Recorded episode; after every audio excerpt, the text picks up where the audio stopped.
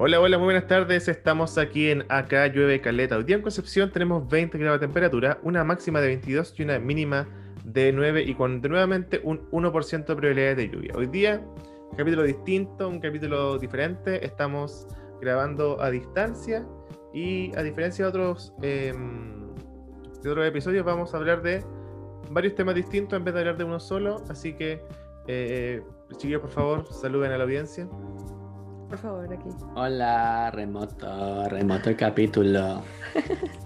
Hola, sí, bueno, por nuestro lado no es remoto, pero por ah, el lado de Nicolás sí. Eh, en todo caso, ahora estamos probando esta modalidad porque queremos ver cómo mejora el audio y esas cosas. Yo creo que va a estar decente, bastante decente. Así que looking forward to it. sí, Y de hecho, los próximos dos capítulos van a ser altamente probable que sean remotos. 99,9% sí, probable. Altamente probable, sí.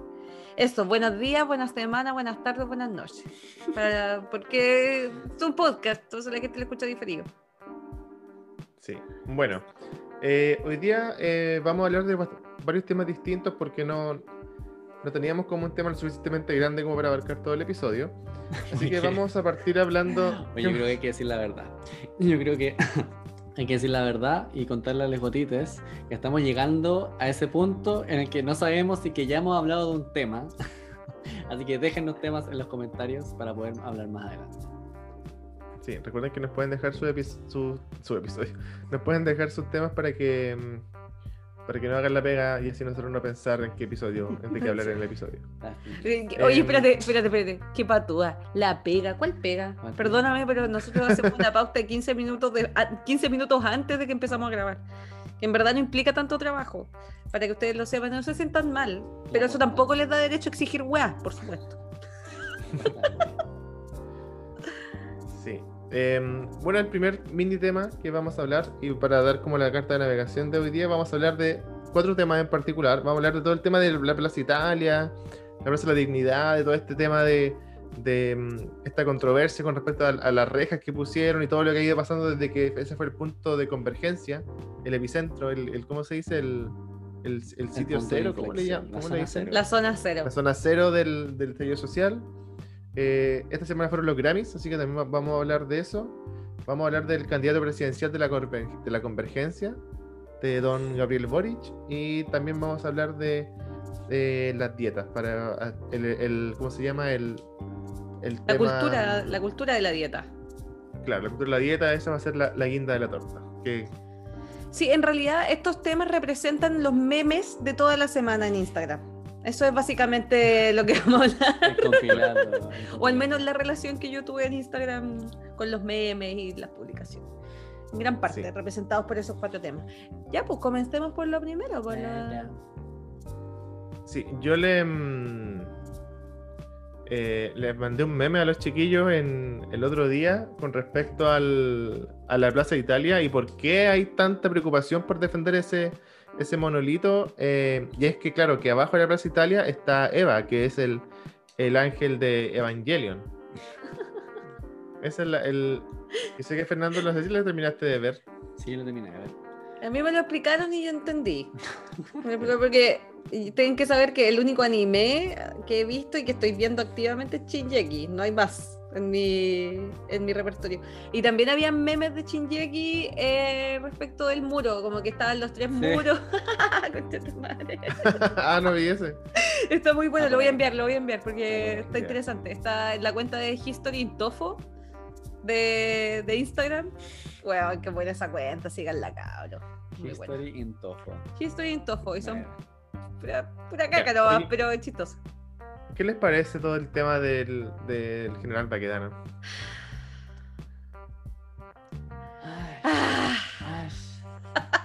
Mira, yo, yo, voy a partir diciendo que yo siento que hay una hay una, una contradicción en el tema de la, de la estatua. Mm. ¿Por qué? Porque primero se le dice a los pacos y al gobierno que tanto que defienden la estatua, que la estatua aquí y la estatua allá, pero resulta que reclamar que la defienden tanto es exactamente lo mismo, es darle color a la estatua, po, ¿cachai? Es como preocuparse de lo que la, de como de eso, pues. Yo siento que lo mejor que se podría hacer en este momento es ir a huevear a otra estatua. Porque el tema no es la estatua, ¿cachai? El gobierno le está tratando como de hacer como una pelea, mm. de como una pelea simbólica, ¿cachai? Como una guerra fría de la estatua. Mm. ¿Por qué? Porque la estatua está ahí, que la, y van los pacos y la repintan, y va la gente y la pinta de nuevo. Es como el morro arica. Es como el morro arica la wea. No en realidad no vale mucho, pero simbólicamente representa harto, ¿cachai? Es la misma. Claro, pero el tema es que tanto los pacos y el gobierno, como los, no sé, los manifestantes, entre comillas, ¿cierto? Mm. Le dan el mismo valor a la estatua, po. ¿cachai? Entonces, imagínate lo ridículo que sería que ahora fueran a otra, o sea, que ahora si que siguiera el, como la esta como guerra interna por la por la estatua y para qué o sea yo siento que la, la, lo más inteligente sería ir a huevear a otra estatua mm. porque el tema de, porque da lo mismo que la estatua esté que no esté que esté rayada que esté limpia o sea es irrelevante po ¿cachai? pero pero obviamente si los pacos están ahí y la gente se enoja porque los pacos están ahí los pacos también po o sea le está funcionando la estrategia po ¿cachai? Bueno, es que yo creo que sería que... los pacos estarían ahí como gobeando mm. solos. ¿cachai? Claro. Y, que se, vea lo ridículo que es, pero como la otra gente como que le molesta que estén los pacos ahí, como que surge efecto que los pacos estén ahí, ¿cachai? Sí, mira, sí, igual entiendo lo que apuntáis, pero en realidad no es otra cosa que un, bolo, un voladero de luces nuevo nomás. Como esta weá mediática que le han dado color con la estatua y toda la weá. Pero sí, por otra parte, igual pienso que por un lado, como para el, mundo político, para la clase política, el último bastión como de, no sé, como su último bastión de esperanza de que como que la gente, los flights básicamente se van a tomar el control de la wea. Y por otro lado, para los flights, es decir, nosotros, el pueblo, ¿cachai? Es el lugar donde nosotros vamos a expresar como con, con mucha alevostía Valeritosamente vamos a celebrar por los partidos, el año nuevo, todas las weas ahí. Bueno, no el año nuevo, hasta hace un par de tiempo, un par de años nomás. Pero como que siento que es un bastión para ambos bandos, entonces por eso también no es que no es que el hecho de que el gobierno le haya dado color que la estatua, a la gente le importa la estatua. Es como que siempre fue importante, fue simbólicamente importante para ambos lados, ¿cachai? Entonces, ese se convirtió en un, en un morro la wea, si eso es y es importante para todos, independiente que, valga que llampa. ¿Cachai? ¿Por qué? Porque al final, o sea, yo siento que, el, hecho de que la gente se reúna ahí no es que se reúna ahí, el hecho es que la gente está reunida. ¿cachai? Entonces, esa reunión podría darse en cualquier lugar, po. Entonces, el, el, que sea ahí, la geografía del lugar es irrelevante. Po lo importante es la cantidad de gente que hay ahí, la, unión que hay entre ellos, eso es lo importante. Yo creo que sí es relevante que sea ahí en Plaza Italia, porque, pucha, sobre todo en Santiago al menos igual tiene significado, po. Yo creo que entiendo gran parte de tu punto, pero creo que sí importa que sea en Plaza Italia por lo que significa como en el contexto de Chile súper segregado mm. y que eh, ha sido históricamente, no solo, no sé, pues, desde el retorno a la democracia, sino que históricamente es súper la división entre un mundo más cuico y un mundo mucho, mucho más pobre. Yo creo que por eso como que importa y por eso también la gente se lo toma harto más en serio, porque con el estallido social, a mi parecer, hubo una conquista de ese espacio por parte de la gente, por supuesto. Entonces, obvio que la gente no quiere soltar eso. Ahora, claro, eh, tiene sentido o eh, como que es posible, es factible, eso que dices tú, que la gente vaya y se reúne en otro lado, pero yo creo que es difícil, difícil. Si la, la gente igual prende con esas cosas, pues, y sobre todo teniendo en cuenta como la cantidad de, gente que han perdido ojos y una otra persona que igual lo ha pasado mal, gente que ha sido apresada específicamente en ese lugar, yo creo que a eso responde el arraigo con ese lugar en particular, así como la porfía, que a fin de cuentas sí, pues, es como un tira y afloja que por un lado el gobierno pone los pagos, por otro lado la gente sigue huellando. Y yo creo que ahí el gobierno como Estado, en parte, debería, por supuesto que no lo, no lo ha hecho mucho, ni, ni, este gobierno ni muchos otros, pero a mi parecer ahí el Estado debería como dar una señal de madurez, si se quiere, ¿cachai? Como si es que viéramos, ok, ¿quién debería hacer algo siguiendo una norma? Yo creo que ahí debería ser el Estado. Yo creo que por eso es, es no, no es relevante eh, o, no es como tan descabellado decir que sí, podrían hacerlo en otro lado, pero si tenías en cuenta igual todos esos factores y cómo eso ha contribuido a la reconstitución del, tejido social, yo creo que mm. por ese lado es complicado como que la gente lo deje. Mm. Sobre todo la gente como bien, bien activista, así como primera línea. Sí, y lo otro también estaba pensando como en la visibilidad del lugar, eh, así como desde un punto de vista muy superficial. El lugar tiene mucha visibilidad. Todos los autos, todas las micros pasan por, por Plaza Italia, así como las micros que, que, cruzan la capital, ¿cachai? Eh, que cruzan la capital, todas pasan por ahí, pues, ¿cachai? Entonces, eh, como decía Fernando, el símbolo como de, un país segregado, primero que todo, que lo hace súper importante para la gente. Y por otro lado, para el gobierno igual, porque significa que es como por, el lado de ello es un espacio público, que no era un mall, ni no era el transporte público, eh, público, que es donde les interesa que la gente se reúna, en otros lugares no, ¿cachai? Porque el estallido social también significó, como dijo el Fernando, la weá de la reconstrucción del tejido social. Pero ¿dónde se construyó? En las plazas. Aquí en Conce, por ejemplo, en Paicarrera, ¿Por qué, ¿Por qué Carrera es tan importante? Porque es un punto neurálgico de la reunión social ahora, po. Ah, yo fui a celebrar el año nuevo el 2019 para el 2020. Eh, la weá de, la, del plebiscito del año pasado también estaba lleno, ¿cachai? Em, y siempre, siempre se, se, simbolizan con estos lugares donde convergen todos los caminos, por así decirlo, ¿cachai? Mm. Y obviamente al gobierno no le conviene que la gente se reúna, o sea, la, la restitución del espacio público, de ese espacio público tan visible, no le conviene al gobierno. Por eso Piñera se fue a tomar una foto ahí cuando los weones estaban todos guardados. Si así de absurda es la weá. Pero es verdad también. Es como que es absurda en lo superficial, pero muy llena de contenido en el fondo. Sí, yo igual estoy de acuerdo con esa reflexión. Yo creo que es súper como mm, lamentable, creo yo, que sea esa como la, pelea que se esté dando. Mm. Pero igual la encuentro necesaria, ¿sabes? Por, por, todo lo que significa, porque hay harto simbolismo de por medio, creo yo. Yo creo que eso es importante. Eso es importante como para el sentido de pertenencia. Quizás ahí es directamente algo más santiaguino, pero, por ejemplo, los símbolos, me imagino que en todas las ciudades pasa un poco. Como decía la nena Conce es Pai Carrera, o es la plaza también, que pucha, no sé, puse vino abajo, o le echaron abajo directamente a, Pedro a Don Peter, ¿cierto? Entonces, claro, igual eh, yo lo relaciono también un poco con el volver a nombrar los lugares también el hecho que esa no es solamente el lugar donde se, la gente va a huellar, sino que es la Plaza de la Dignidad, ¿cachai? Así como acá es la Plaza Lautaro y Carrera es Carrera. No sé ustedes, pero antes del estallido social yo no había escuchado Carrera. Yo tampoco lo uso desde entonces, de hecho. Sí. Yo creo que por eso es importante. Sí, o sea, obviamente el lugar tiene, ahora tiene un simbolismo especial, ¿cachai? Pero en el, en el gran esquema de las cosas como que me sigue pareciendo... Eh, que podría tener, podría, podría hacerse una estrategia distinta. ¿Cachai? Obviamente, porque ese, porque ese simbolismo lo podría tomar cualquier lugar. ¿Cachai? Yo, yo, cierto que, yo, siento que sigue siendo más importante el, el, las relaciones que se han creado entre persona y persona, más que dónde esa relación sucede. ¿Por qué? Porque como ustedes dicen, ah, eso ha sucedido en todas las ciudades del país. ¿Cachai? Entonces, pero estamos todos volviendo nuestra vida a, o volviendo, volviendo nuestra vista a, a, esa, a esa plaza en Santiago. Yo siento que da lo mismo, o sea, posiblemente no da lo mismo que, el, que ese lugar, que tiene cierto simbolismo, que se ha ocupado históricamente para celebrar, ¿cierto? Eh, un sinfín de cosas, ¿cachai? Pero yo como que, como que siempre trato de ver las cosas en términos como publicitarios, ¿cachai? ¿Por qué? Porque todavía existe un grueso de gente a la que tenéis que convencer, entre comillas.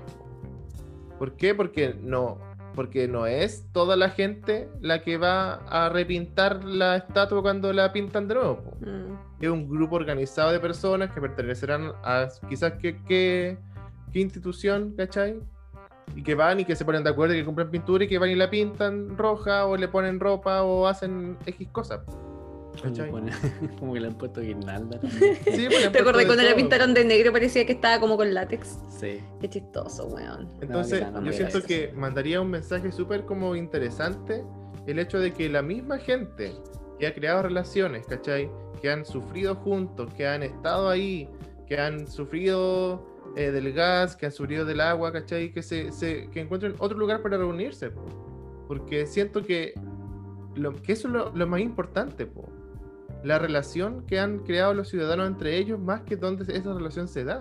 Podría darse en la vida de la carretera, si se junta la gente de Conce con Santiago, ¿cachai? Podría darse en otro espacio que quizás reúna características similares, mm. ¿cachai? Por eso siento que el, estar discutiendo de, que los pacos van y que, y que, y que le ponen muralla a la plaza es una discusión que ellos quieren que tengamos. ¿Cachai? Sí, en parte sí, pero no deja de ser fuerte lo que, como el símbolo de esa plaza se ha transformado de tal forma que ocupa palestra siempre, todos los meses es tema la, la Plaza de la Dignidad, General Baquedano, cómo se ve, cómo lo pintan, si lo pintaron o no, si lo volvieron a rayar, si un guano se fue a tomar una foto, ¿cachai? Y como, como tú decías, publicitariamente, eh, sí, pues las masas podrían ocupar otros lugares geográficos para hacer la misma actividad que estaban haciendo antes nomás. El problema es que, insisto, no tiene la misma visibilidad. Es como decir, chucha, ya, los pobladores de tal villa, de tal población de Puente Alto, están protestando en su calle. Bueno, a nadie le importa eso, a nadie a nadie. Pasó, me acuerdo, hace mucho, mucho tiempo, cuando Magallanes estaba protestando porque querían, como por ejemplo, precios diferidos del combustible y toda la weá, porque tienen otra forma de vivir. ¿Y qué me importa a mí si yo vivo en Yumbel? En ese tiempo vivía en otro lugar. Y tenía muy poca empatía por lo demás. Y. Mm, entonces, como que hasta que dejaron la cagada en Santiago, hasta que se empezaron a mover hacia el norte o hacia el centro del, del país, ¿cachai? Que es Santiago, eh, ahí recién los empezaron a, buscar, así como los medios empezaron a ir, empezaron a, a, trasladar el foco, pero si no, quizás cuántos meses estuvieron en esa lucha antes de que recién se diera a conocer qué weá estaban alegando, ¿cachai? Y eso quizás lo simplifica, el hecho de que la gente vaya y se meta a la Plaza Italia obliga a los medios de alguna forma a ponerlo en la tele, que es donde importa, o en las redes sociales, ¿cachai? Em, para que la weá se escuche, si no, en verdad no. Es como, es como cuando se va, ¿te acordáis para el 2011 cuando nosotros habíamos estado como cinco meses en toma en mm, humanidades? Bueno, dos días, ingeniería, dos días. Se bajaron todas las tomas, la U de Conce como que dio al toque. Ahí tenía otro ejemplo, el centro está al frente del foro en la universidad. Y nosotros bueno, yo creo que eso igual responde un poco más como la cantidad de estudiantes que se sumó, también, pero, pero, eh, también contribuye al factor de visibilidad. Sí, sí. Como qué tan visible, qué tan importante es que se vaya a tomar ingeniería y qué tan importante es que se vaya al departamento de filosofía, sin desmerecer la filosofía, ¿cachai? Pero publicitariamente no tienen el mismo peso. Sí, yo creo que igual estoy de acuerdo con ese punto. Yo creo que el hecho que sean tan insistentes ahí desde la perspectiva del, del pueblo, eh, que sean tan insistentes con la Plaza de la Dignidad, yo creo que responde a eso, mm. bastante a eso. Aparte del simbolismo que tiene por medio que recién discutíamos, también al hecho de que es un punto neurálgico, es eh, directamente un punto que igual corta el tránsito, deja ahí un poco la cagada en ese aspecto también. Mm. Me, me, estaba acordando un poco de... Mm, eh, me acuerdo, parece que hablaba con mi mamá, con alguien hablaba a propósito de las marchas o las protestas. y en esa conversación alguien hizo la siguiente pregunta. ¿Por qué no lo hacen un domingo, un sábado, cuando todos pueden? Porque ¿qué impacto tiene eh? Que, la gente que vaya, que pueda el domingo, eh, lo haga, pues, Obvio que no tiene mucho impacto. ¿Por qué? Porque el hecho que lo hagas durante la semana, ya sea cualquier día, a mediodía, dejáis la cagada en el centro y gente que ni siquiera está ni ahí con el tema, se ve un poco obligada a interaccionar, a interaccionar con la realidad. Es un golpe de la realidad un golpe con la realidad como bien, como brusco a mi parecer, bien impuesto, pero que con el paso de los años, porque ahora ya igual está a punto de cambiar de folio, ¡Oh! eh, con el paso de los años, yo...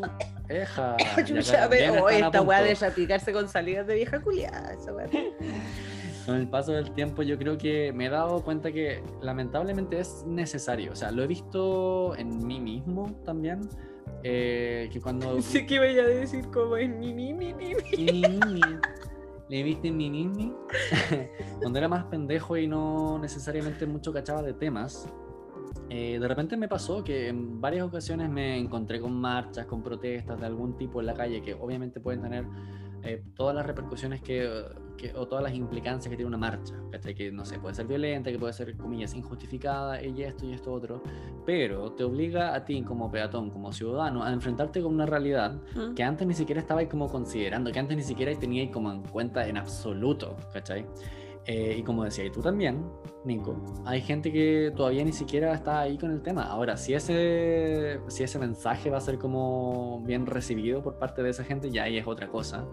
Pero mm, yo creo que es una buena forma de seguir eh, generando resistencia. Yo creo que igual responde a eso. Mm. Porque como dices tú, yo sigo creyendo, yo creo que es posible que se, que se realice en otros lados y que la gente siga como eh, generando ahí esa reconstrucción de tejido social y que siga habiendo empatía, pero no va a ser exactamente lo mismo que si la gente lo hace en otro punto no va a ser, no, no, va a tener el mismo impacto, ¿cachai? Quizás en la sociedad, entre ese grupo eh, como social, sí, porque van a haber relaciones sociales, pero convengamos que hay fuerzas opositoras a eso, ¿cachai?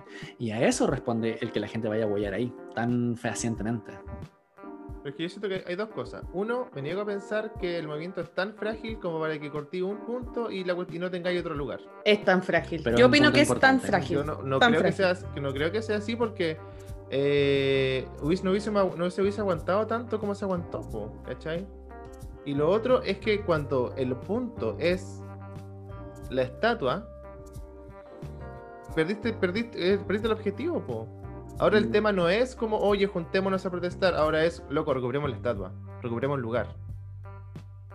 Y mm. siento que, obviamente el lugar simbólico tiene su representatividad y todo, pero el tema ahora cuando lo muestran en la noticia, no es como, oye, mm. el movimiento social que tiene tales características quiere tomarse el lugar simbólico porque sí, pero... Eso es lo que dice, lo que dicen es eh, están cuidando con la estatua de nuevo. ya, pues, pero es que probablemente los medios le hacen un flaco favor al movimiento social, cuando el movimiento social, como una sola voz, dice queremos recuperar este espacio, no es por el espacio físico, no es la hectárea de weá que vaya, que vaya, que vaya a recuperar. No, ¿cachai? No es la hectárea de, de pedazo de tierra, ¿cachai? Es lo que representa. Pero cuando los medios que están regulados por los poderes fácticos, por las cuatro familias más poderosas de Chile, en fin.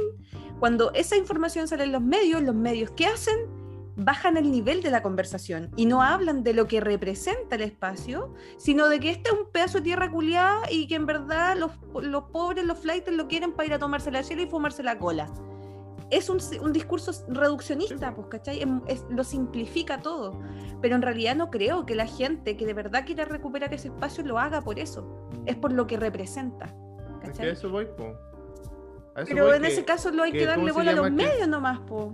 Pero es que, le, es que le estamos haciendo el favor a los medios, po. ¿Cachai? Porque al final estamos, estamos siendo consecuentes con lo que ellos dicen, po. No, po, no mm, necesariamente, porque, los medios no representan lo que yo digo, po. Pero por ejemplo, yo creo que el, por ejemplo, la estatua específicamente, más que la plaza, la estatua, eh, ha tomado relevancia en las últimas dos, tres semanas, creo yo. Eh, porque la, la, van a cambiar, claro, la sacaron para limpiarla, todas esas mm. cosas. Eh, y a raíz de eso se empezó a generar la discusión. Ok, esta estatua está ahí, ¿qué representa? Y también está este, estos dichos que la Armada, o el ejército, mejor dicho, se mandó. ¿Qué dijo? Eh, el ejército de Chile dijo que, eh, pucha, sean toros con no, su madre.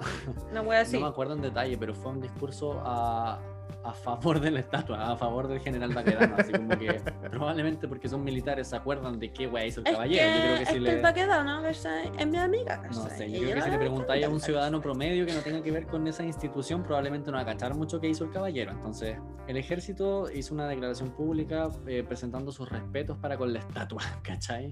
O con el espíritu del caballero Baquedano. Eh, y esto fue como unos días antes, creo yo, de, a que se sacara para la estatua, para limpiarla.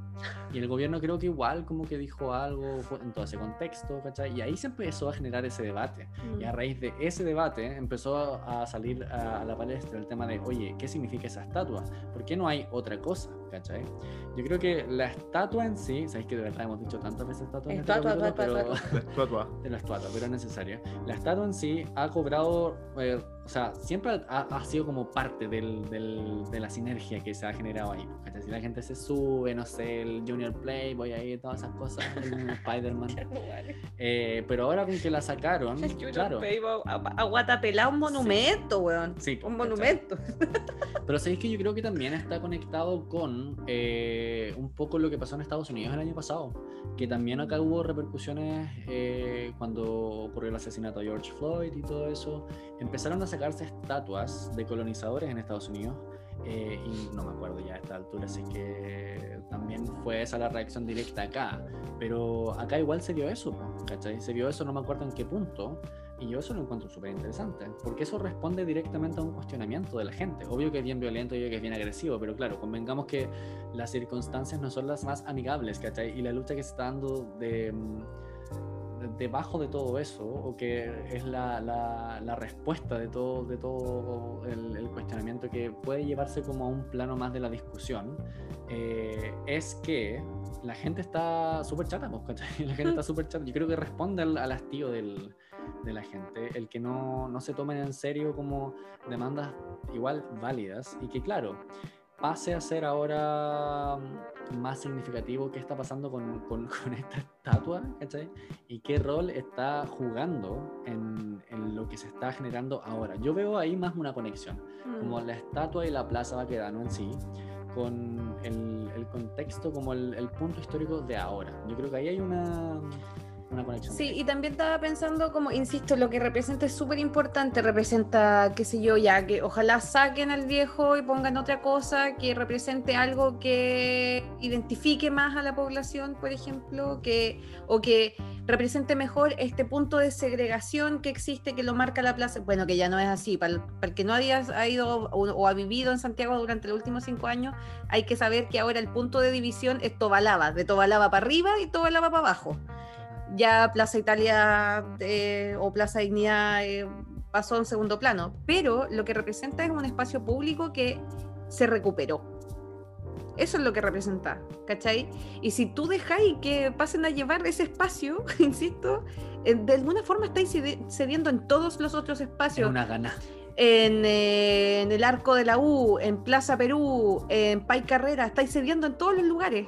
Yo sé que eso, esto es en Santiago, pero insisto que es un bastión, ¿cachai? Como, además, pongámonos serios también porque, bueno, todas las guerras como del siglo XIX se basaron en, el avance territorial. Entonces, quizás en ese tiempo la tierra tenía más significado, ¿cachai? Mm. El avance territorial eh, en la guerra eh, era mucho más válido, tenía mucho más peso. Pero sabes que yo creo que no está tan alejado de eso porque igual lo concretiza. Po, Exacto, po es como que es como la tía Pikachu y el Pareman y como que todas estas imágenes que son simbólicas, que no son el movimiento en sí mismo, sí representan algo y están ahí y son validados por un motivo también.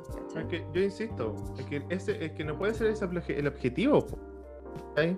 Yo, mira, estoy de acuerdo. Hubo, hubo una mm, hubo una seguidilla de destrucción de monumentos que, que hacían relación con eh, momentos oscuros, por ejemplo. En Arica, la Plaza Colón, la estatua de Colón le hicieron cagar, ¿cachai? Del, del invasor. Eh, votaron estatuas en varias comunas con respecto a gente que había hecho cosas, pero eso, esas, esas destrucciones de, monumentos que obviamente tienen un, carácter simbólico potente, fueron hechas en el contexto de... Ya, pero es que yo no me estoy refiriendo, no me estoy refiriendo a la estatua ni a la imagen de Baquedano. Pero, o, al, ¿cómo se llama? O a la, o, a la mm, adquisición del lugar, por ejemplo. Porque, insisto, no puede ser el objetivo de todo este movimiento, porque eso es lo que así parece yo cuando, cuando, cuando hay como lugar para esta discusión. Siento que el objetivo de la cuestión al final es recuperar el espacio. Ya, pero... El espacio de ahí. Y, y yo siento que, uno, ese espacio está en Santiago y me, carga que estemos discutiendo eso, o sea, no nosotros aquí, sino que se discuta en general de un espacio santiaguino, ¿cachai? Que, que sigue, que sigue reproduciendo el tema del, centralismo. Y lo otro es que no es el objetivo del, del movimiento bajo ninguna circunstancia recuperar un espacio, ¿cachai? Entonces siento que la discusión nuevamente está siendo llevada a un lado que no corresponde cuando hay cosas más importantes que, por las cuales conversar, ¿cachai? Es que no sé, porque depende. para nosotros quizás es más, es más importante conversar de otros temas, pero en la inmediatez o en la necesidad de otras personas, de otras familias, de otras realidades, ese espacio significa mucho también, ¿cachai? Em, y también pienso como en las revoluciones y en los movimientos sociales a lo largo de la historia, y todos esos movimientos sociales han tenido un símbolo mm. una ubicación donde todo se donde todo converge, ¿cachai? Donde queman las papas. Donde queman las papas, donde salta la liebre y pica la jaiba, ¿me entendí? Como ese espacio siempre tiene que estar y quizás ahora, por un tema mediático, por una, estrategia mediática de desviar la atención de lo que está pasando, por ejemplo, en las candidaturas independientes, ¿cachai? Por ejemplo, esa es una de las cosas que debería estar teniendo toda la atención ahora y curiosamente no la tiene y la tiene este pedazo de tierra, ¿cachai? Pero por otra parte tampoco podéis dejarlo de lado porque es un elemento casi que eh, ¿cómo se dice esta weá? Pivotal. Ah, mm. eh, es un pilar geográfico de, del movimiento del 2019. Y si tú te trasladáis la lucha a otro lugar, no se va a llamar Luisa. No se va a llamar Luisa, se va a llamar María Luisa probablemente. pero... hagan lo que hagan, hagan lo que hagan ese espacio, no va a cambiar el simbolismo que ya adquirió, ¿cachai? Es que eso es lo que no sabemos. Es que yo creo que. O sea, yo creo que todos estamos claros que ese es el centro, tiene otro nombre y todo, ¿cachai? Pero si nos ponemos como a, discutir en, la menudencia de, que si está con Paco, está sin Paco. Es que mira, yo siento que es un, volado luz. que quizás no hemos puesto en esta discusión, yo igual estoy de acuerdo con que es lamentable que se les esté dando nosotros a nivel nacional tanta palestra a eso en vez de estar hablando de las próximas elecciones. Eh, yo creo que. Puta, se me fue la idea. La tenía súper ahí. Qué paja, Y con eso pasamos al siguiente tema. Sí, pasamos al siguiente tema. Pasamos al siguiente tema. ¡Ay, me acordé! Ya, me acordé. Ya, última idea. Ya, última. El punto era de que. Eh, igual, lo lamentable es que eh, en un país en donde el espacio público igual es como limitado, esa ganada tiene una significación no menor.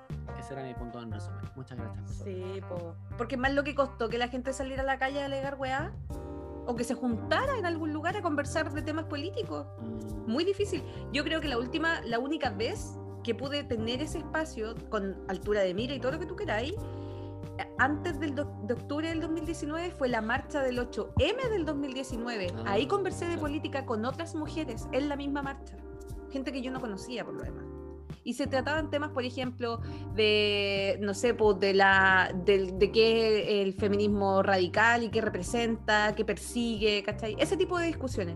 Pero antes de eso, jamás, menos con hombres. Menos con hombres, weón. O disidencias, porque además las marchas por lo general son segreguistas, ¿cachai? Son separatistas, así se llama. Sí separatistas, no segreguistas. Oye, eso me, me, llevó, así como ya nos alargamos en el punto, así que chao. Me acordé del fenómeno que tuvo, o como cómo afectó en los equipos de fútbol el fenómeno de las marchas del 2019. Porque no sé si ustedes supieron, pero las barras, las garras, mejor mm. dicho, las garras de amor, ¿no? Y blanca y negra y todos los colores, lo que hicieron era que defendían a la gente, ¿cachai? Mm. Eran como parte de la primera línea, y no sé cómo que sí fue como generalizado para toda la población, pero para mí igual fue como, oh, las garras blancas igual son como algo bueno, ¿cachai? Para mí históricamente era como un grupo de freites culiados, ¿cachai? Como que se juntan y, y se juntan a hacer monitos, eh, a ver weones corriendo detrás de una pelota. Pero ahora, eso como que, o en ese momento, tuvo un significado completamente diferente. Eso yo lo encontré igual. Quiero agregar un punto a eso. Además, para nosotros que no somos fanáticos del fútbol, ni participamos de ninguna barra, ¿cachai? Ni nada por el estilo, desconocemos cómo funcionan las dinámicas porque esas personas están organizadas. Sí. Como como todo el año. Imagínate el grupo de WhatsApp. Hacen, conche tu madre, weón. Weón, se me ocurrió como, ay, qué otra. No, no me puedo imaginar esa weá, ya. Pero me imagino que para nosotros es ajeno cómo funcionan esas dinámicas. Y ahí, porque tú, el presidente de la Garra Blanca, que ese, cargo existe, ese cargo es serio, weón. Eh, para nosotros no es importante, pero para toda la población, por ejemplo, ya, puta, la población, no sé cuánto, el jefe de la Garra Blanca, aquí está el weón, y es como el presidente de la Junta de Vecinos, es como el narco. es como el narco de la, población. Pero no es narco necesariamente. No, sino que representa a la gente, po. Y ponte tú que toda una villa sea del Colo y toda la otra pobla sea de la U y así se van los locos. ¿Cachai? generando claro, estoy de acuerdo, pero en todas las cosas que ustedes dijeron, la ubicación geográfica de ese suceso es irrelevante. Mentira, el monumental. Anda a meterte a pedrero, está toda rayada. No, pero me refiero a que esa, esa unión de personas, ¿cachai? La conversación que tú tuviste con en la marcha del 8M, o, o dónde defiende la garra blanca a tal persona. Esa marcha haya sido por carrera, haya sido por, por O'Higgins, pero haya sido por, Pero mi conversación política en la marcha 8M no llegó a ninguna parte. A nadie le importó, en los medios solamente se, se hablaba como de cantidades y de si quedó la cagada o no pero nunca llegó a los medios la conversación política detrás de esas instancias, de espacio público. no, pues si yo estoy hablando de que, de que eso, es lo, eso es lo rico, ¿cachai? Lo, que, mm. lo que sucede. No el lugar Ay, pero la gente también, sobre todo ahora te juro que yo iría como a toquetear un montón de gente, la dijo. Un consentimiento. Pero, pero ¿te puedo toquetear? Así, derechamente. Yo estaba pensando que, bueno, puede que también es lo que decía la nena, pero también estaba pensando a propósito de la discusión, que lo que ofrece también un lugar como Plaza Dignidad u, estos otros puntos que habíamos estado mencionando es eh, visibilidad para la gente en sí. Y eso ha sido igual eh, hasta cierto punto, bueno, a mi parecer hasta cierto punto igual súper chocante. Anda, la primera línea, que me acuerdo que en algún momento además que lo discutimos, no sé si en el podcast o como en conversaciones privadas, pero el hecho que la primera línea, personas que, no sé, eh, por diferentes razones, llegan a un punto tal en que, bueno, les importa exactamente nada o muy poco el ir a exponerse de la forma en que se exponen. ¿Por qué? Porque donde ellos generalmente están, que pueden quizás o no tener tejido social, no sirve. No, le, no les entrega exactamente lo que sí les mm. entrega ese espacio, que en este contexto directo es Plaza Dignidad. Y además que las demandas son tan transversales mm. que el espacio se presta también como en magnitud y simbolismo, se presta para esas demandas. Por, por eso no se alega en, no sé, en, en el Cerro San Cristóbal o en el Santa Lucía porque la demanda es tan transversal o no se, no se alega solamente en, en las comunas como por separado. Es tan transversal la, lucha, la demanda, que hay que hacerlo en un lugar que se vea, porque en realidad a todos nos conviene hablar de esos temas, ¿cachai?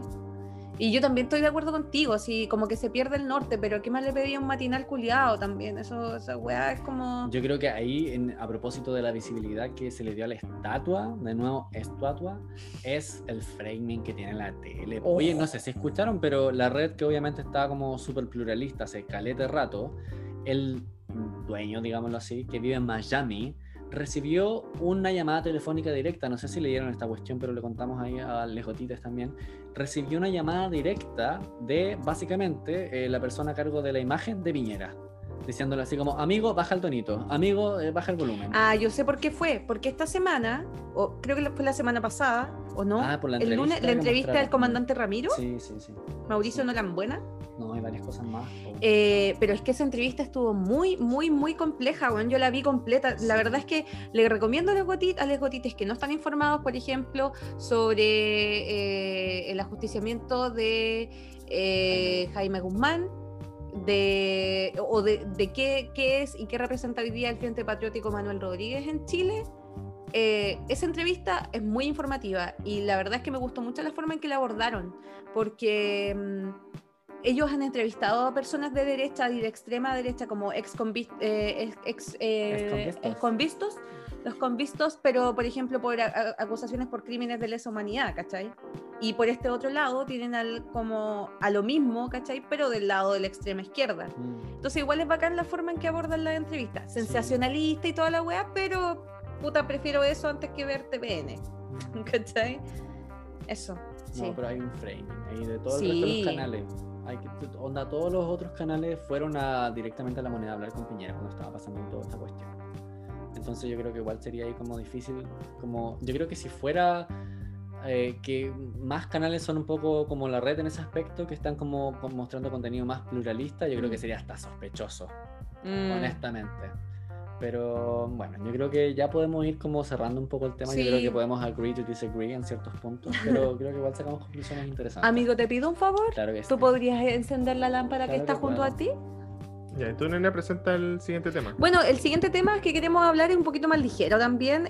la semana pasada, si no me equivoco, el día domingo. Domingo, lunes. Domingo, sábado, domingo, lunes, puede ser. Em, fueron los Grammy. Los premios Grammy. Eh, y ahora se acerca la temporada de premiaciones. ¿Ya? Como el mundo del espectáculo y todo eso. Se acercan los Oscars eh, los Globos de Oro y todas esas cosas. Ya, pero la semana pasada fueron los Grammy y uno de los grandes ganadores fue Harry Styles, Y la población bisexual. De y la este población bisexual de este mundo, porque qué maravilla.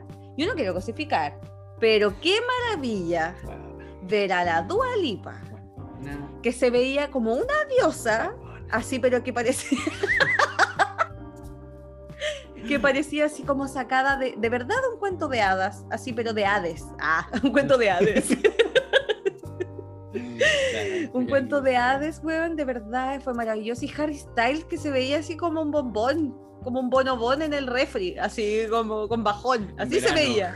Así se veía, como un bonobón en el refri. Yo quiero decir que la presentación de Lipa no he visto entera la de Harry Styles, pero y tampoco soy como ultra fan, así como ya adentrándonos en el tema, no soy ultra fan de estos premios, así como todas las cuestiones que inventan los gringos, pero debo decir que igual como que los disfruto como a los días, como que igual le veo en el resumen en YouTube, sí.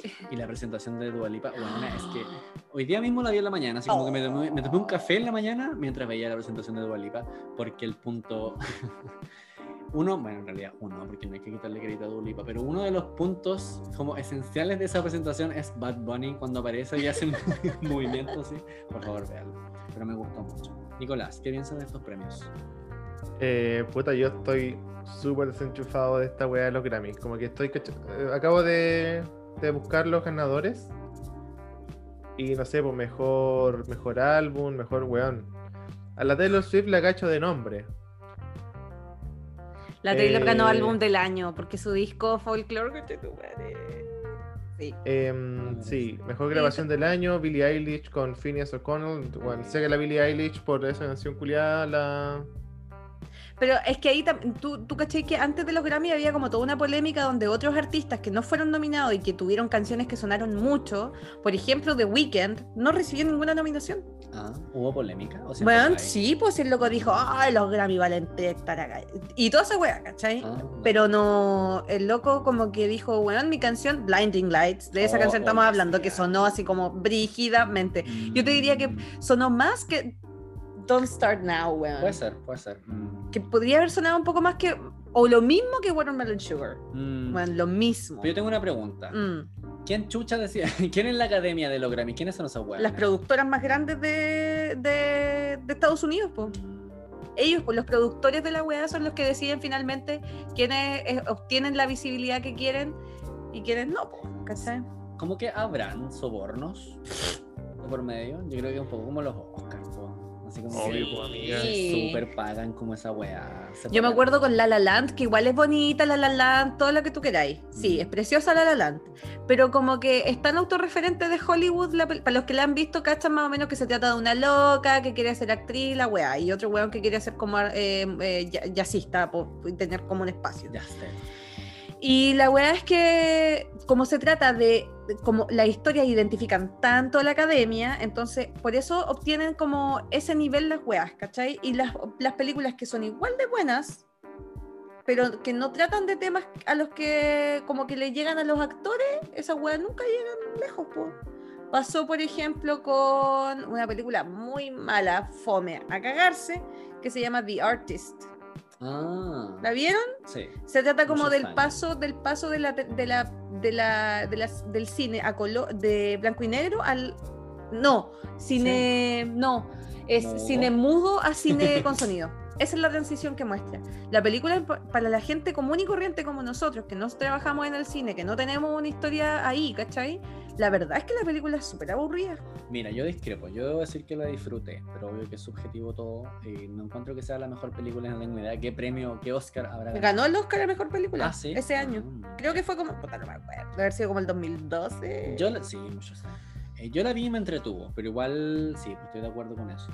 Pero yo creo que esos premios, sobre todo en el contexto pandémico, como que entregan ahí como, no sé, como material para hablar en realidad. Mm. Creo que en, la vida despandémica o impandémica o apandémica, como que los paso quizá un poco más por alto y después veo los videos. Es como esta weá del Super Bowl, que ha ganado notoriedad, al menos en nuestra cultura en el último tiempo. Porque no sé ustedes, pero es como, oye, ¿viste el Super Bowl? Sí, sí, la Shakira, sí, la j Pero el, el medio tiempo nomás, pues. Por eso, o sea, sí, pues, pero obvio que mm. si uno acá en Chile dice el Super Bowl, dice la agua de medio tiempo. No conozco mucha gente, no conozco a nadie, de hecho, que vea como. De hecho, acá en Chile no le creo a nadie que le guste ver esa hueá por el deporte. No sé, a nadie. Si lo, si lo ves, probablemente es juego. sí. sí. No lo creo. Lo único que acabo de cachar en los Grammy es que el mejor álbum de rock lo ganaron los Strokes. Ah, mira. no tenía idea que habían sacado algo nuevo, así que lo voy a escuchar. Se llama Oye, la lana, la lana del rey no sacó nada Ahora sacó un disco, pero no sacó ningún. del Rey. No, parece que no. ¿Un disco? ¿Sacó disco? Sí, sí. ¿Qué? Controls Over the Country Club. ¿Y no es un single? No, weón, es un disco entero. Ah, ya sacó todo el disco. Sí. Conchetumá. Sí. A ver. Y parece, parece que va a sacar otro. Ahora bueno, es que Lana del Rey a mí me tiene, pero flipando en colores. Mm. Yo el año pasado creo que estuvo nominada con la Norman fucking Rockwell. Weón, manso disco, weón. Escuchen ese disco, cabrón. Mm. Sí. La nena está. Es que estoy súper alejado como de la, de, la, escena pop actual, weón. Está bien, amiga. Está bien. Sí, está bien, amigo. sé que Harry Styles era el loco de One Direction. Sé que la Dua Lipa es como alguien importante. Dula Pips. La Tyrol igual, pero. Weón, si tú me decís como, dime una, una canción de la Dua Lipa, no cacho. Nada, si ni siquiera de la Taylor Swift, sí, como. La. Esa, po. Eh, eh, shake it off. Shake, it off. Shake it off. Shake, it off. Esa es la única, pero de la Dualipa nada, weón. Muy 2014, Shake It Off. Pues sabéis que, al menos a título personal y, particular, puedo decir que los Grammy me importan 50 hectáreas de ya sabemos qué. Pero las presentaciones son como eso, las presentaciones las encuentro entretenidas. Porque sí, como igual. que se nota la producción de los artistas. Sí, yo vi la de la Taylor y está preciosa la presentación, está muy bella, de verdad. La de Harry Styles no la he visto en mi tele nueva porque gotites me compré tele. Y esto ha sido un gran acontecimiento porque el primer día que llegó el, el martes, te juro que la odié. Confirmo, confirmo. Que la odié con tu madre, porque es muy, muy, muy como fría. Es como una weá negra, fría. es una tele. Pero es que, amigo, tú tienes que entender que por, nunca por decisión propia me había expuesto esta weá del living de mi casa. Yo Nunca. pensé, sinceramente yo pensé que le iba a ocupar más espacio en su living y encuentro que ocupa un espacio piola, pero no, entiendo, sí, entiendo Sí. Pero sabes que ponle, mm, ponle, vuelve a gastar más luz, pero voy a ponerle como este como modo cuadro. Claro. Ah, y al final yo dije que me había comprado una Samsung, pero no, no me compré una Samsung, me compré una LG, así que no sé si tiene ese modo. Quizás. O sea, es que, es que mm, sí, pues, que, que va mostrando como fotografía. Ah, sí, sí, sí, sí, cacho. un cuadro puesto. Como es como el protector de pantalla, una wea Sí, claro, una cosa así. Sí. Pero mm, sí, me compré tele. Y no sé por qué llega. Ay, ya, pues no he visto la presentación de, de Harry, pero sí la de Taylor y la de Lu. Y la de Lu. Ah, puta la wea. De aquel. Gotitas. Cuando yo me, compré mi tele, Fernando me ayudó a traerla. y lo primero que vimos fue Voguing. Ah, ¿Qué, ¿qué vieron? Voguing. Voguing. ¿Verdad? Pues sí, me acuerdo que ahí te conté muchos años. Oye, qué antiguo. Me había olvidado esa situación de la tele. Oye, ¿cuál es, ¿cuál es el siguiente tema? De el nuevo candidato presidencial que tenemos. Bien, vamos, pero pa, pa, tema uno, pa, tema dos, pa, qué bueno que, Qué bueno que intercalamos como tema importante, tema no tan importante, tema importante. Sí, porque si no, igual se pone denso, se pone. ¿Quién dijo yo? ¿Quién quiere prestar? Como ustedes saben, eh, Gabriel Boric eh, es candidato presidencial por la convergencia. Em, hoy día vi una nota, una nota de, de que estaba llamando primarias. Y, y no sé si bien el palo era para la DC, no sé si ha considerado que la izquierda se una en un solo bloque y que existe la posibilidad de que Jadwe vaya primarias con más gente, Tarut probablemente, y que se de la DC, y aparte Gabriel Boric, no lo sé. Mira, Yo lo que he escuchado de las entrevistas que he visto, principalmente de sí, personajes del Partido Comunista, eh, ellos como partido están súper abiertos a primarias, como de la forma más amplia que sea, siempre y cuando haya un compromiso de apoyo para con la persona que gane, independiente de quién sea, para, por supuesto, actuar en bloque y contrarrestar todas las políticas nefastas que puede llevar a cabo la derecha de este país. Pero sabemos exactamente cómo funciona la izquierda de este país. Específicamente para que no pase lo que ocurrió en las últimas elecciones presidenciales, que los votos se dividieron entre una, una izquierda mucho más progresista, que la izquierda que representaba Beatriz, Beatriz Sánchez, y la izquierda que la, izquierda más centrista, si a esa hueá se le puede llamar izquierda. Oye, se me salió el, audífono. si a esa hueá se le puede llamar izquierda, por lo demás, representada por Guillermo. Mm. Entonces, lo que quieren eh, eh, hacer ahora como la nueva mayoría más la convergencia social, Frente Amplio, no sé cómo se llaman ya, son tantos que en verdad... Convergencia es el... El partido de Boric. No, no, no es un Sí, es un partido que se hizo del movimiento autonomista, de la sociedad... Ya, entonces el paraguas sería Frente Amplio. Claro. Ya, pues entonces como que la nueva mayoría se quiere No, por la convergencia. ¿Qué? Frente Amplio. El Frente, Amplio, ¿qué pasó con esa Según yo, el Frente Amplio es un conglomerado de partidos. Sí, po, y, pero la convergencia, el partido de la convergencia es parte del, Frente Amplio. Ya. Pero hasta, hasta, donde yo tengo entendido, Boric es candidato presidencial de la convergencia, no del Frente ah, Amplio. Ok, ok, ya entiendo. Ah, ya. Entonces tendrían que irse a, primarias Frente Amplio. Es que depende ahí, po, de cómo. Es que no, todos no está ahí obligado como partido a presentar candidato presidencial. Exacto. Oye, pero ¿y la Jackson? Eh, ese todavía no tiene la edad, po. La Georgia no, no. Georgia. Mira, yo lo primero que voy a decir sobre Gabriel Boric, y yo sé que mi amigo Fernando va a estar muy de acuerdo conmigo, es que para mí cuando yo, vi, cuando yo veo a Gabriel Boric una foto, lo que tú me pongas al frente, yo veo un guatón Soundgarden. Te lo juro. Y eso como que ya me provoca un poco de, rechazo. Pero después supero el prejuicio porque últimamente he tenido que superar prejuicios de guatones Soundgarden, de, guatón, de no tan guatones Soundgarden, de zorrones rehabilitados y toda esa wea. Eh, pero esa wea de que sea un guatón Soundgarden a mí me provoca rechazo por su apariencia, su barba y toda esa weá. De repente puede acceder a estupideces que mediáticamente no lo favorecen. Eso a mí me habla de una persona muy impulsiva. Por ejemplo, cuando salió con esa, esa poleta que, que tenía como a Jaime Guzmán como baleado, ¿se acuerdan? Yo encuentro que muy chistoso para el guatón Salinas, pero no para él, ¿cachai? Como, como que tiene que ubicarse. Y todavía le falta un poco de, circo político, weón. Como que se ha pegado. Pero creo que esa foto era vieja. Eh, no, no es tan vieja. Él ya era diputado o ah, diputado o representante, representante ya de un, de, un, de un, sector político cuando se tomó esa foto y por eso quedó tan la cagada. No fue como una funa de weas antiguas como lo que le pasó a Baradit, como una wea así, ¿cachai? Sino que este loco derechamente ya estaba en ejercicio político cuando se sacó esa foto, pues y esa weá no se hace, ¿cachai? Eso no se hace, no podéis casarte con esa weá, más allá de que si la gente está de acuerdo o no con lo que, con lo que sucedió. El, el, tema es que para mí, Boric, él da la. Él em, me da la sensación de que es inconsecuente. Él me da, me da yo sé, o sea, él aparentemente es inconsecuente, pero no, lo sé qué tanto se lo su interno pero, por ejemplo, no sé si han cachado esta página en Facebook que se llama Puta la weá que hizo Boric ahora. No, no, tenía idea. Que es, es, siempre que hace como cosas como. Este weón tiene Twitter y es como, weón, puedes no opinar de todos los temas. Como destacado en amarillo, si me acuerdo de esa cuenta. ¿qué es, lo que, ¿Qué es lo que sucede? Sucede que este weón, claro, por una parte, el weón, nosotros ya seamos sinceros, sabemos que en su foro interno él está contento de que Jaime Guzmán haya muerto. Por supuesto. ¿Cachai? Pero no podéis sacarte la foto con la weá, po. ¿Cachai? y tampoco podéis decir como condenamos las muertes de Jaime Guzmán porque no es verdad, po. Aparte, pareciera que está tratando, pareciera que está tratando de probar algo. Y eso es lo que lo hace más, más desagradable tampoco, así como todavía, ¿cachai? Está este tema de que él, claro, tiene que, tiene que presentarse como una persona políticamente correcta, no políticamente correcta en el sentido de que political correctness, sino que tiene que ser un político correcto, ¿cachai? Claro. En el sentido de que tiene que, de que hay que tener una, una postura clara frente a ciertos, frente a ciertos eventos, ¿cachai? Mm. Pero este weón no puede quedarse callado. Es como que tiene una, como que no puede estar piola.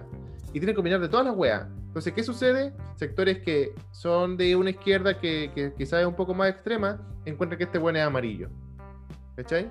¿Por qué? Porque este bueno no puede quedarse callado. No puede quedarse mm. callado y no, no tiene que por qué rechazar todos los elementos de violencia. No, bueno, no tenéis que decirlo. Podéis quedarte callado, ¿cachai? A mí me da la este impresión que quizás eso responde a lo mismo, pues, como para tratar de no quedar amarillo. O como amarillo. Estrella remojar en vinagre. Exacto. Termina saliendo trasquilado por lo mismo. Pero yo mira, yo sin ser experto en absoluto de política, pero con un interés de ciudadano promedio, eh, creo que no es una buena carta. Creo que no, no apela como a un grueso de la población, como para hacerle la, la collera a, quien quiera, bueno, primero que todo está huevonado de cast, con quien quiera que termine ganando las primarias de, de derecha. Y el tema es que insisto, en la izquierda de este país que es como tan... Sí, oye, yo quiero, mm. yo quiero agregar un, un punto súper importante. No sé si ustedes se acuerdan de la, de la mesa que, que, se generó para ese día del paro, que estuvieron hasta como las 2 de la mañana y de ahí sacaron el acuerdo, ah, el acuerdo por la paz y toda esa weá. ya. ¿Quiénes lideraban esa mesa? Vamos contando. Por la derecha estaba liderando Mario Desbordes, actual candidato presidencial de la derecha. En segundo lugar, y representando al centro, Heraldo Muñoz. Carta presidencial de ex concertación Nueva Mayoría. PPD. PPD. Y en tercer lugar, esta pinturita de Gabriel Boric. Es decir, la callampa la vienen preparando desde hace varios varios meses, ya un año y medio. Ya lo vienen así como craneando que finalmente quienes lideraban, porque digamos que la Van Rieselberg que estaba en el fondo, con una cara de hoyo por lo demás. Sí. Pero al frente, ¿quiénes estaban estos tres? Eh, Desborde, Muñoz y Boric. Oye, pero Los mismos hueones que se están presentando hoy día. Eh, igual hubo una, polémica, y ahí remontándonos a aquel momento eh, histórico ya. en, ese, en ese momento en particular, igual tuvo polémica este individuo Boric, porque se suponía que no tenía que estar ahí el pelotudo, si era como solamente los jefes de partido o los líderes de partido. Y en ese momento, el, a ver, eh, ah, aclaremos el, panorama político. Él eh, está militando ¿dónde? ¿En Revolución Democrática o en convergencia. En convergencia social, ya. Porque él era, era, del, del movimiento autonomista. Ok. Eh, pero en aquel entonces, porque esto de convergencia social, hasta donde entiendo, fue post el acuerdo de, aquel entonces. Entonces, en aquel momento, este individuo Boric, si mal no recuerdo, puede que me esté carrileando, estaba por Revolución Democrática, ahí metido. Y la presidenta de ese partido también estaba. Entonces, este loquito parece que no tenía ningún pito que tocar ahí y por alguna razón muy desconocida, el weón sí estuvo y por supuesto que también lo funaron, por supuesto que también recibió un montón de críticas. Yo creo que eso confirma lo que decía el Nico, que el loco aparentemente es como como que no tiene filtro o como que le falta ahí como una edición en su, en su producción de contenido. Sí, y, como que le falta elegir bien sus batallas. También. Porque ahí, de hecho, ese día de, eh, del por la, esa mesa política que se armó, era el momento para que Boric quedara eh, se, alineara con su sector político, el Frente Amplio, que de hecho optó por restarse de la, mesa política, ¿cachai? De la mesa de negociación. Ellos como, como sector político se restaron, pero no. Allá fue la presidenta del Centro de Madres, weón, a dar una opinión que más encima no le pidieron, como nosotros, que hablamos sin que nos pidan. Pero es que este loco igual, no sé, según yo, tiene un ego muy grande. Y esa weá, de repente, de repente no la puede controlar. Y no me pasa lo mismo con, no, no es que me guste políticamente ni nada, pero no me pasa lo mismo, por ejemplo, con eh, Jackson. Como que para mí, Giles y Boric están en el mismo nivel en cuanto a, a cuánto se exponen. En, en, los medios y finalmente como que por la boca muere el pez entonces como que los dos cagan igual po. Pero para mí es como Boric equivale a Giles en cuanto a cuánto boche meten. Y esa weá, mm, de, más que puede ser tomada en tu contra, pues, ¿cachai? Mientras más habláis, más en evidencia quedáis, básicamente.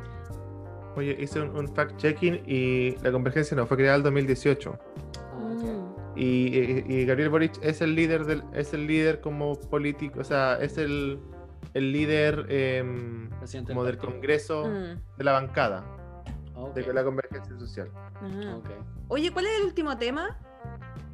Eh, el último tema es, las dietas. Mm. Bueno, bajamos la cortina. Espérate, espérate, antes para, cerrar el tema de Boric. Mm. Yo lo único que quiero decir es que ojalá la izquierda deje de hablar weá y hagan primaria y vayan con un candidato nomás. No, porque si no vamos a estar puro weyando con lo que esto huele, porque las diferencias que hay son, no sé, que ellos interpretan interpretan una, página, una página del manifiesto comunista distinta al otro, weón. Esa es la diferencia que tienen los weones. Tan intelectuales que no. ¿Por qué no se unen, weón? Sería bacán tener primaria entre con el Heraldo, el Jado, este weón, la Pamela Giles, la Mónica Rincón, todos los weones. Y que salga uno solo y que, y que, y que vayan con un candidato, porque si no, va a quedar la zorra, no, Karateca. Eso. Ya. La cultura de las dietas era algo que queríamos conversar. Yo en lo particular lo propuse, ya sé que alguna vez hablamos de la gordofobia en otro capítulo de este podcast. Pero. A propósito de los guatones Soundgarden. Yo quiero hacer un disclaimer acá. Yo tengo claro que mi chiste eh, tiene una, una beta gordofóbica evidente. Pero esto no es con un insulto, yo simplemente cuando pienso en Soundgarden siempre me acuerdo de Guatones. Y no por necesariamente eso hace de Soundgarden una mala banda. A mí me cae mal la gente que casualmente es guatona y escucha a Soundgarden. No, mentira. Mira, yo creo que a propósito de eso mismo y quizás para ayudarte a explicar el fenómeno de Guatón Soundgarden, que para ser sincero, ahí como sincerándonos, eh, ha salido en discusiones eh, y no me acuerdo así como cuál fue la génesis de todo esto. Pero yo creo que refleja mucho una personalidad. Por supuesto que estamos jugando con los estereotipos, pero sí como que refleja mucho un perfil de individuo que me imagino que todos entienden. O al menos como gente de nuestra edad que algo puede cachar quizás de Soundgarden. Yo, yo al que le he dicho este chiste, a nadie he tenido que explicarle qué wea es un guatón Soundgarden. Mm no tengo que explicárselo y eso ya me da la razón. De hecho, el humor se basa mucho en el estereotipo. Podemos hacer de estos estereotipos algo no tan dañino probablemente. Como por ejemplo burlarse siempre, siempre de la suegra, siempre de la mujer, ¿cachai? Como que ahora hay que extrapolar los estereotipos un poco como a toda la población para que todos se vayan cagados igual, en igual medida. Yo, yo creo que habría que construir al Sound Soundgarden y quizás eso podría hacerlo tu nena como en una cosa de stand-up, mm. pero no de construir en el sentido como de mejorar su existencia como ser humano o que él mm. aprenda de sí, sino que como desmenuzar, ¿cachai? Ese tipo de construir, Pero bueno, ya, ese será otro. Ya haciendo pauta de guion. Ya, pero yo quería hablar un poco, de, volviendo al tema de la cultura de las dietas, que últimamente en Instagram sobre todo he encontrado cuentas de nutricionistas, psicólogos eh, y psicólogas que hablan de un nuevo enfoque de las dietas. Esto es como la gordofobia parte 2, de, ese capítulo al menos la parte 2. ¿Qué otro enfoque? Otro enfoque que... Enfoque que ¿Enfoque qué? Que habla como de la alimentación, alimentación alimentación intuitiva. Es decir, como que se aboga a em, generar conciencia sobre cómo uno se alimenta, por ejemplo, hasta qué punto estás satisfecho, estás comiendo de manera, como reconocer emociones mientras te expones a la comida. Y sobre la base de ese análisis, generar cambios y mejorar hábitos. ¿Cachai? pero por ejemplo, no te obligan a hacer cosas. Ponte tú si te dicen, no, es que tienes que comer fruta porque tú necesitas vitamina. Bueno, yo voy a ir a la farmacia y comerme las vitaminas, me la compro y me la llanto. No necesito, no necesito, ¿cachai? Ir y, tomar, y comer carne para eh, consumir vitamina B12. Los veganos ya nos enseñaron que eso no era necesario. Entonces, como que eso se contrapone con otro lado de Instagram que es como de las cuentas fitness no sé si ah, se han visto expuestos a eso ustedes, chiquillos. Sí. ¿Sí? ¿Cuál es su impresión sobre las cuentas fitness en, en Instagram? Como ¿qué, sienten cuando ven que les sale algo así en el Explore?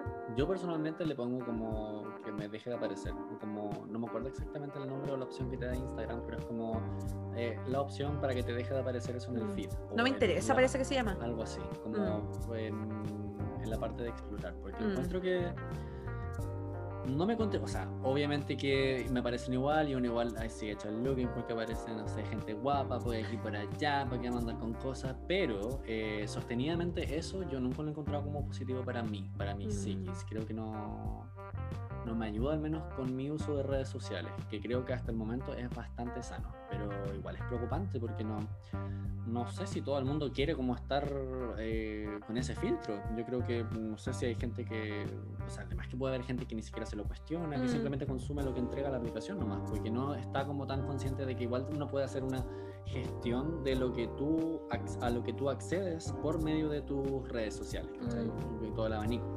Yo no lo encuentro tan tan bueno, ahora si son cuentas que ofrecen información y de por gente hay gente guapa, o sea, de por medio hay gente guapa, bienvenido sea. Claro, una cosa por otra. Compensa. ¿Qué opinas tú, amigo Nicolás? Yo creo que, yo creo que tiene que, o sea, yo tengo una postura eh, como del. como del, como del consejo. Porque si, si hay una página que te va a dar como consejos de. yo creo que esos consejos tienen que ser. Eh, Em, como tienen que tener sentido para, la gente común y corriente. ¿Cachai? ¿Por? Porque muchas, eh, muchas veces se ven como que tienes que. nadie va a hacer. Como, como la rutina del día. Como levanto, yo me levanto a las 6 de la mañana y como que me como mi batido de espinaca con esta weá. ¿Cachai? Y después voy, a, mi gimnasio que está en el subterráneo y hago, no sé, una hora de spinning y después subo y me como como dos huevos. Entonces, esas cosas que, que, tenéis que tener como la media preparación, así como poco menos que tu comprar equipamiento y tener weá. Mm. Ese tipo de cosas como que yo siento que es, es showing off más que, oye, te quiero ayudar eh, de forma real. Me gustan cuando dan como consejos que son como tips que tú puedes tener presente para. ¿Cachai? Así como, no sé, pues hay, eh, hay, hay, existe esa cuestión de la aquafaba, que es la, el, agua del garbanzo con el que podía hacer como algo parecido al merengue y hacer y reemplazar el huevo, ¿cachai? Entonces es como un, consejo que podía ocuparlo o no, pero está ahí, disponible. Exacto. ¿cachai? Mm. Eso como que, eso como que me, me gusta. Lo, y lo que no me gusta es cuando te, tampoco cuando te dan como instrucciones. Y puede ser como, puede ser que no sea tan, tan real cuando lo dicen, pero como, estás haciendo esto mal. Como, no sé, ah, estás, estás como comiéndote esta fruta mal, esta fruta no se come así. Claro. O mm. estás haciendo esto mal porque esto está bueno, es así. ¿cachai? Esas cuestiones están como restrictivas y tan como mm. categóricas que, como que tampoco me gustan. Existe esta weá como del, del, como del agua de que hay gente que dice que son 8 vasos diarios, que son 2 litros diarios. Hay otra gente que dice tú tienes que tomar agua cuando te dé sed, como que la, cantidad, la cantidad no importa. El tema es que, es que ambas partes se creen como dueñas de la verdad. Y, o sea, si te tomáis 2 litros, o sea, me, me refiero que la diferencia entre el agua que tomáis cuando tenéis sed y los 2 litros tampoco es como tan gigantesca como para que haya una competencia entre ambas cuentas, ¿cachai? Mm. Como que siento que eso. Y lo que más me carga es, la, es cuando hay necesidad de inventar de dieta. Como por ejemplo, la gente que sin ser celíaca no come gluten. Mm. Esa wea, la, esa wea como que la odio. De hecho, de hecho, no sé si lo vi en un documental de Netflix. Creo que este documental que tiene Zac Efron, no sé si lo han visto. Un poquito. Igual es interesante el documental. Yo en realidad lo vi por Zac Efron. Pero véanlo porque igual es interesante lo que plantea. Eh, ya hablan de eh, como el tema de la leche. Cómo, cómo las redes sociales han promovido que, por ejemplo, ahora más gente se identifica con el concepto de intolerante a la lactosa, por ah, ejemplo, y solamente porque, no sé, estoy dando un ejemplo, eh, las Kardashian como que empezaron a dejar los productos con lactosa, empezaron a consumir todo sin lactosa. Claro, para cagar más, pues, por supuesto, y ser más flaca. Lo mismo con el tema del gluten o los celíacos, ¿cachai?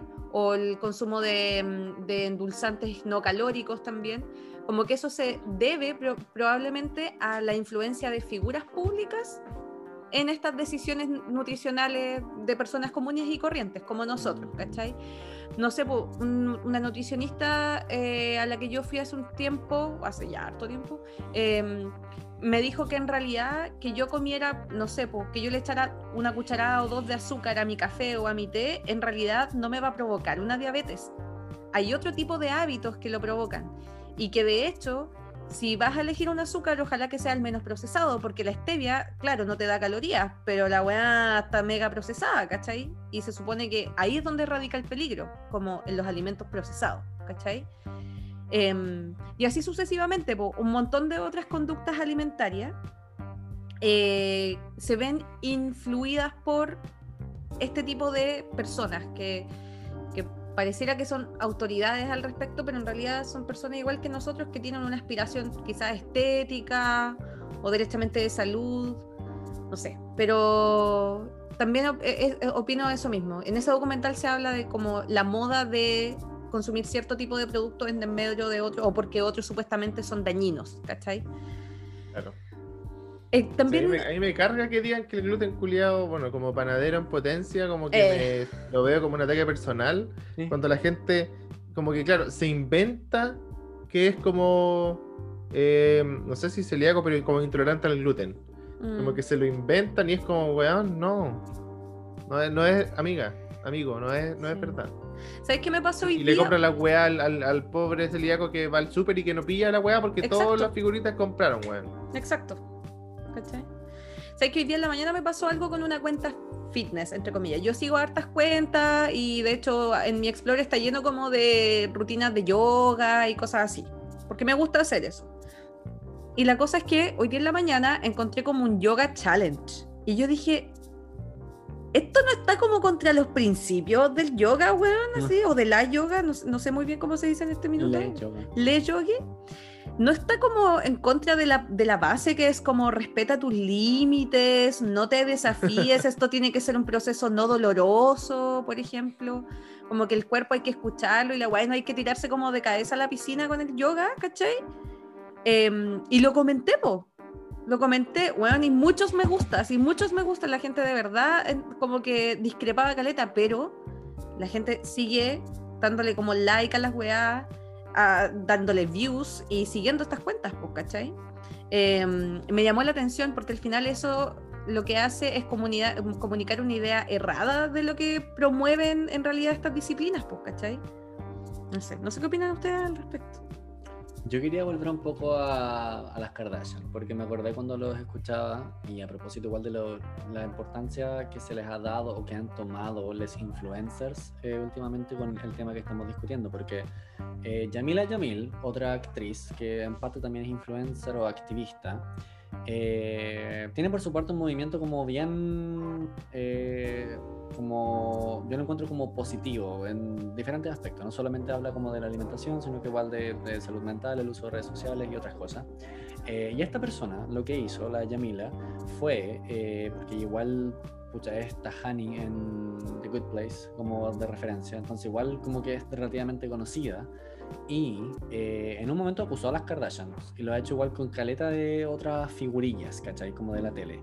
Lo que hizo fue que dijo como, loco, están con la publicidad que están haciendo, están vendiendo laxantes que hace que la gente cague fuego. Que cague fuego, así como mantenerlo prendido fuego una semana y después se deshidratan y lo pasan como el pico y por supuesto que ahí está la conexión directa con la cantidad de personas que siguen esas hueonas mm. y que más encima les pagan. Yo encuentro que eso es como lamentable.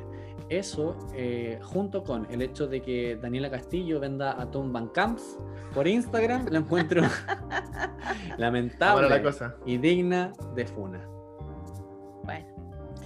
Oh, está chistosa esa weá, está mala la cosa. ese mm, Instagram de, que muestra a figuras de, como del jet set criollo haciendo publicidad de las weas más, pero no sé, como que la wea más rara que te podáis, que te eh, la wea de la de Castillo es mm. como es que la Daniela Castillo en medio de la graba, de grabar su disco con una lata, weón, una lata de atún, de comiendo directamente de la lata atún. Así como, eso? ¿Por qué hacen eso? Cuando, cuando estoy como grabando, me doy mi, mi break con atún Mancam, la buena comiendo atún desde la lata, así mientras grabo la... Qué weón. nada que ver, po, qué chucha.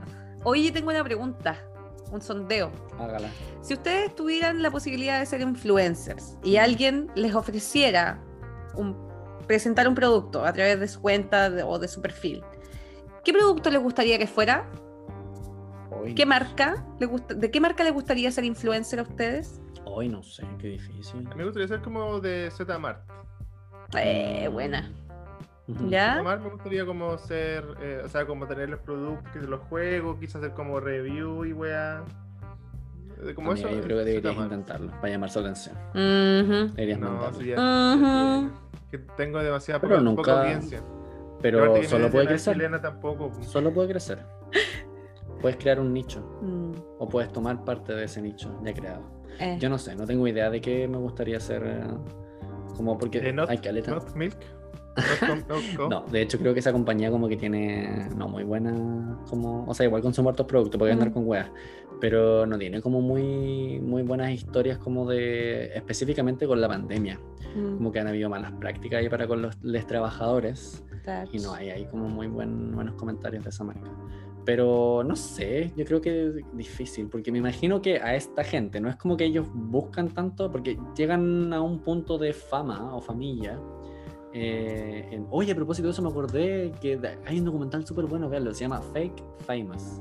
Es del HBO. Eh, está probablemente en HBO, pero también en otras cuentas. Jejeje. Y es súper bueno porque hacen un experimento en el que gente que quiere ser influencer postula y los hacen famosos, les compran seguidores y me gusta y todas esas cosas. Efectivamente, eh, ahí se muestra el, proceso y es muy interesante. Mm. pero el punto era que se me olvidó. ¿Qué, qué, marca te gustaría que te.? Ah, que no lo sé, porque me imagino que ya me acordé. Me imagino que esta gente como que llega a un punto de fama en el que les empiezan a ofrecer cosas, po. Entonces ahí como que yo creo que ellos se van regodeando porque, claro, tienen para ofrecer su plataforma. Yo tengo demasiado claro qué marca me gustaría, porque son de varios rubros. A ver. Primero, Happy Jane. bueno, sí me gustaría hacer rostro de Happy Jane. Eh, obvio que sí, pues. Y así podría. Todas mis amigas y mis amigos se verían beneficiados. Descuento. Descuento 5% en el código Nena. Obvio. nena Happy. nena, Happy. Happy Nena. y me gustaría también ser rostro de Dr. Martens. Me encantaría, me encantaría que me regalaran todos esos zapatos porque, punto uno, son carísimos y como que can afford them. Pero eh, eso y también me gustaría ser rostro de alguna tienda como de parafernalia marihuanística. sí, ahí están mis tres rubros que me. Y hay que decir que si cualquier eh, oferta de negocio, aquello de caleta.gmail.com claro. nuestra cuenta de. Y comida también, comida, como, como que me regalen comida y yo le hago propaganda. Sí, también. Una, una tienda de, de, comida que pueda mandarnos ah. una cosa y mientras estamos grabando lo vamos, vamos comiendo y vamos diciendo qué nos parece. Ahí su idea loca. Cof, Yo creo que de esta manera ya podemos ir cerrando el capítulo. Sí. Que muy diverso. muy diverso, pero no nos ha faltado de qué hablar después de que no teníamos nada de qué hablar, nada. De todo le pusimos. Eh. Fue popurrí. Esto fue como. Me gustó el capítulo, popurrí semanal. Sí, igual. Me gustó porque hubo de todo, de un todo. Bueno, amigos, amigas, espero que estén muy bien, que tengan una excelente semana. También se está acabando marzo. Em, y Empezó el otoño. Empezó el otoño. Ah, sí. Ah, verdad, pues. día sí. Officially. Officially. Mm. Y se viene la Semana Santa, así que.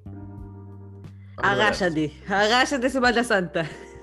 Que estén bien, gotites. Los queremos. chao. chao.